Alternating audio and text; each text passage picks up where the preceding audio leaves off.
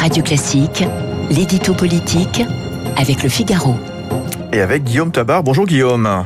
Bonjour Fabrice. Il est 8h12. On a donc retrouvé les conférences de presse du jeudi de Jean Castex. Euh, vous l'avez suivi bien entendu. Au-delà du contenu des mesures, euh, sur la forme déjà, que dire de l'exercice de communication en tant que tel, Guillaume?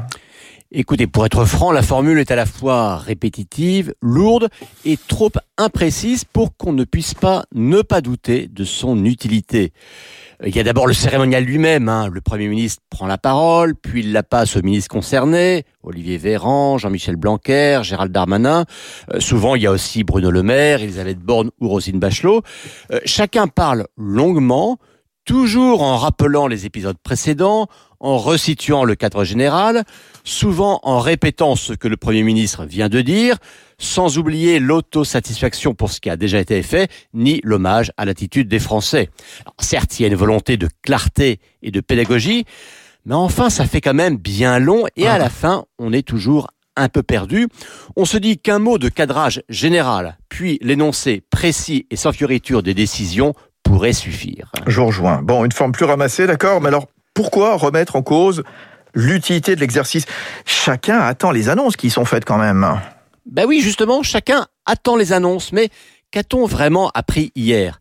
Euh, Car vous noterez hein, qu'il y a une particularité dans la manière de communiquer du gouvernement, c'est que la fameuse conférence de presse du jeudi est précédée de ce qu'on appelle un teasing ou de fuite, hein, comme vous préférez, dans les 24 heures ou 48 heures qui précèdent.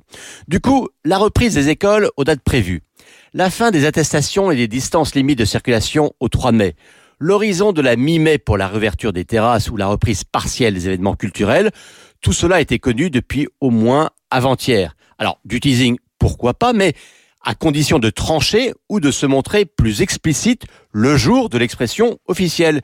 Et là, pour résumer, ce qui a été dit était déjà connu et ce qui était flou reste encore flou. Alors, qu'est-ce qu'il faudrait attendre que ce flou se dissipe? Bah, Il faut attendre déjà que tout soit arbitré. Or, ça ne l'est pas. Euh, sur l'échéance de la mi-mai, par exemple, on croit comprendre que Matignon et la santé veulent que ce soit après le pont de l'Ascension, donc le 17 mai, alors qu'Emmanuel Macron serait plus enclin, comme souvent, si c'est possible, à rouvrir à partir du 10 ou du 13 mai.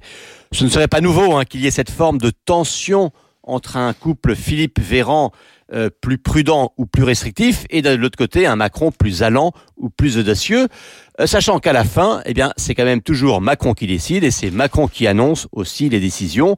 Bah, D'où ce retour à la question initiale quelle est la portée réelle de ce cérémonial gouvernemental du jeudi? Et on revient à cette question. Merci Guillaume Tabar du Figaro.